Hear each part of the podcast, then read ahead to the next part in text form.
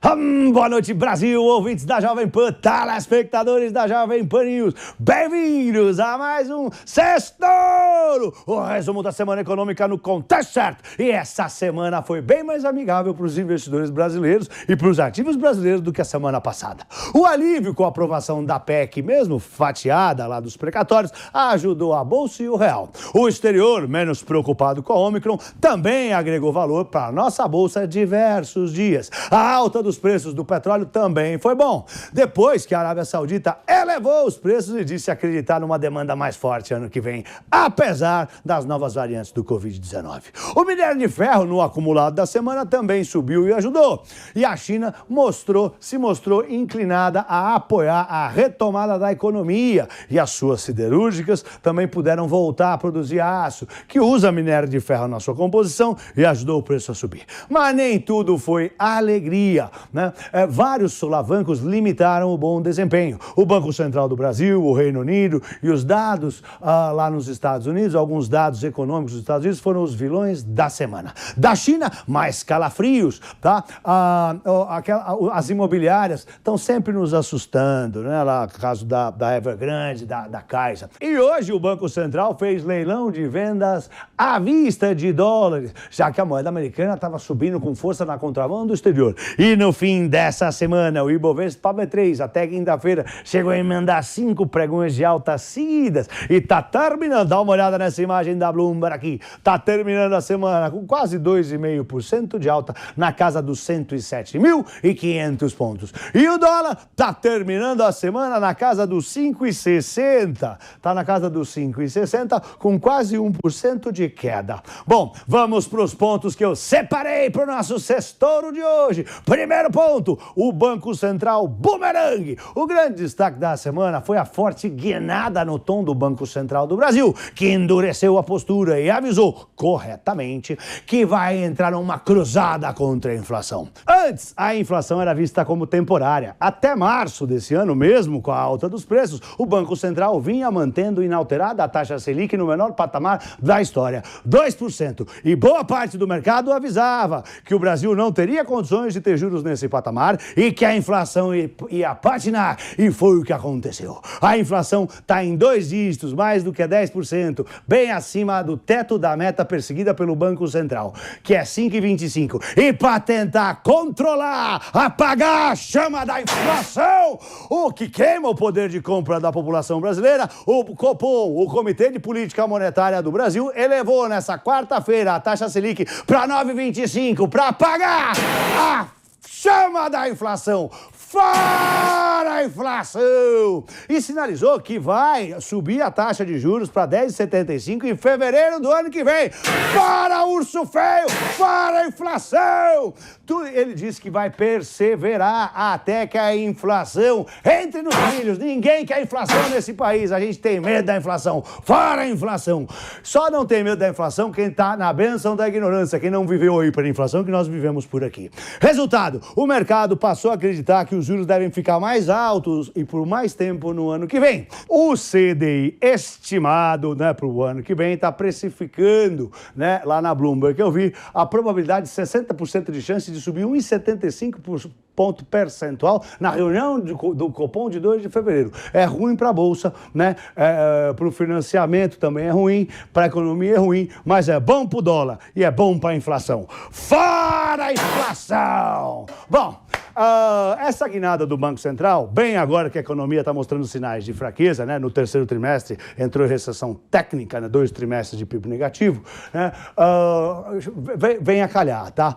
Pelo menos a inflação começou a responder, né? E também arrefeceu. O IGPM que saiu essa semana, por exemplo, caiu 0,2% em novembro. O IPCA de novembro, hoje, veio mais fraco que o esperado, veio 0,95% quando o estimado era 1,10%. Tudo isso por conta da alta dos juros. O, Roberto, o senhor Roberto Campos Neto e sua equipe vem sendo criticado pelo mercado, tá? Eu escutei três críticas, três reclamações. Que o Banco Central errou ao cortar a taxa Selic até 2%, tá? Errou em não elevar a Selic antes e agora o pessoal, né, tá reclamando, né, do aumento da, do aperto monetário, diz que está catando cavaco. Bom, eu, no meu ponto de vista, o senhor Roberto Campos está fazendo um bom trabalho e a alta dos juros agora é para controlar a inflação. A inflação está vindo de fora. A inflação é mundial, não é aqui. Vamos lá!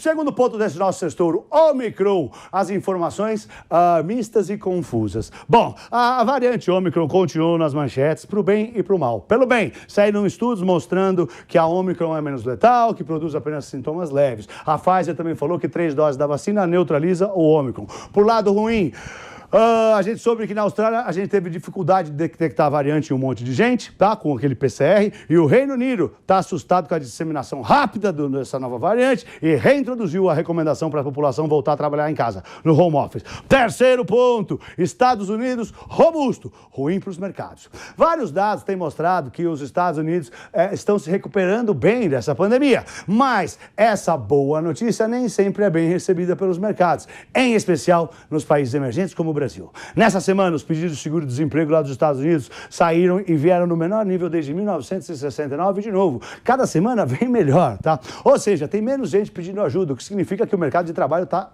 saindo da crise por lá. A inflação ao consumidor lá nos Estados Unidos deu uma acalmada no humor do mercado, que fechou novembro em alta, porque fechou novembro em alta de 0,8%, praticamente em linha com o esperado, que era 0,7%. Resultado, o Banco Central americano deve acelerar o corte nos estímulos financeiros à economia aquele dinheiro que eles injetam todo mês. Além disso, o Banco Central americano já pode, é, já dá sinais né, de que na reunião de juros da próxima quarta-feira, na semana que vem, a alta de juros, né, eles podem anunciar que a alta de juros vai vir antes do esperado. Olho nisso na semana que vem. A gente sabe que uma redução nos estímulos e alta de juros nos Estados Unidos é ruim para o Brasil. Menos dinheiro na economia americana, menos dinheiro para os investimentos do mundo, menos é, compras para itens do Brasil, menos dinheiro para as altas das bolsas daqui.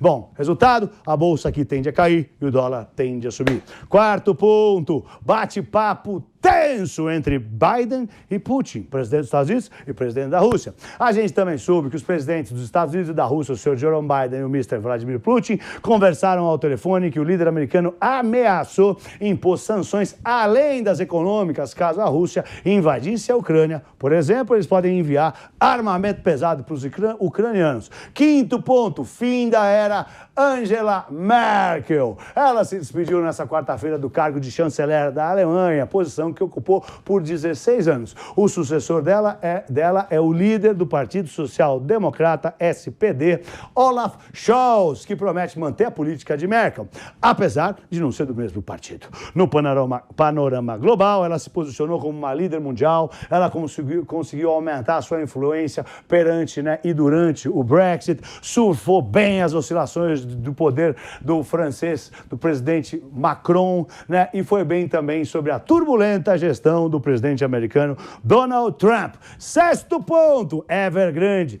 Caloteiro oficial! Essa semana se confirmou que a gente já sabia, a incorporadora chinesa, a Evergrande, é caloteira mesmo, não paga. O calote oficializado em debêntures em dólar pela primeira vez ontem, na quinta-feira, agravou a crise das imobiliárias lá na China. Ela e aquela outra imobiliária, Kaisa, foram rebaixadas pela FIT.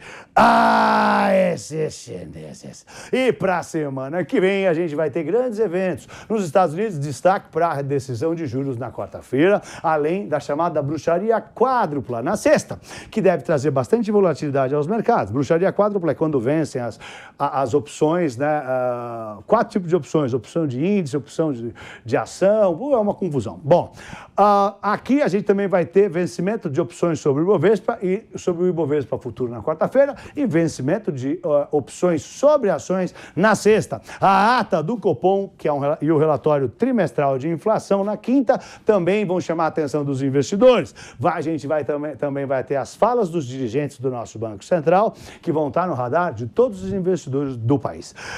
Mais detalhes, acompanhe a agenda econômica Toro de Ouro no domingo. Sai aqui na Jovem Pan no domingo. E se você se interessa pelos indicadores econômicos que a gente cobre aqui no Sextouro e como eles pressionam as marés dos mercados, como mexem na bolsa, no dólar e nos juros, acesse a newcursos.com.br e invista no curso Toro de Ouro, o melhor curso de indicadores econômicos do Brasil. Não perca a oportunidade. Use o voucher Sextoro e compre o curso Toro de Ouro em 12 vezes de menos de 75 reais por mês. E se você quiser me seguir nas minhas redes sociais, o meu arroba é arroba Pablo Spire, arroba Pablo S-P-Y-E-R. Gente, é isso aí. Eu espero que vocês tenham tido uma boa semana. Fora inflação! Eu sou Pablo, tenha um lindo fim de semana! Vai, Torinho! Vai, Torinho!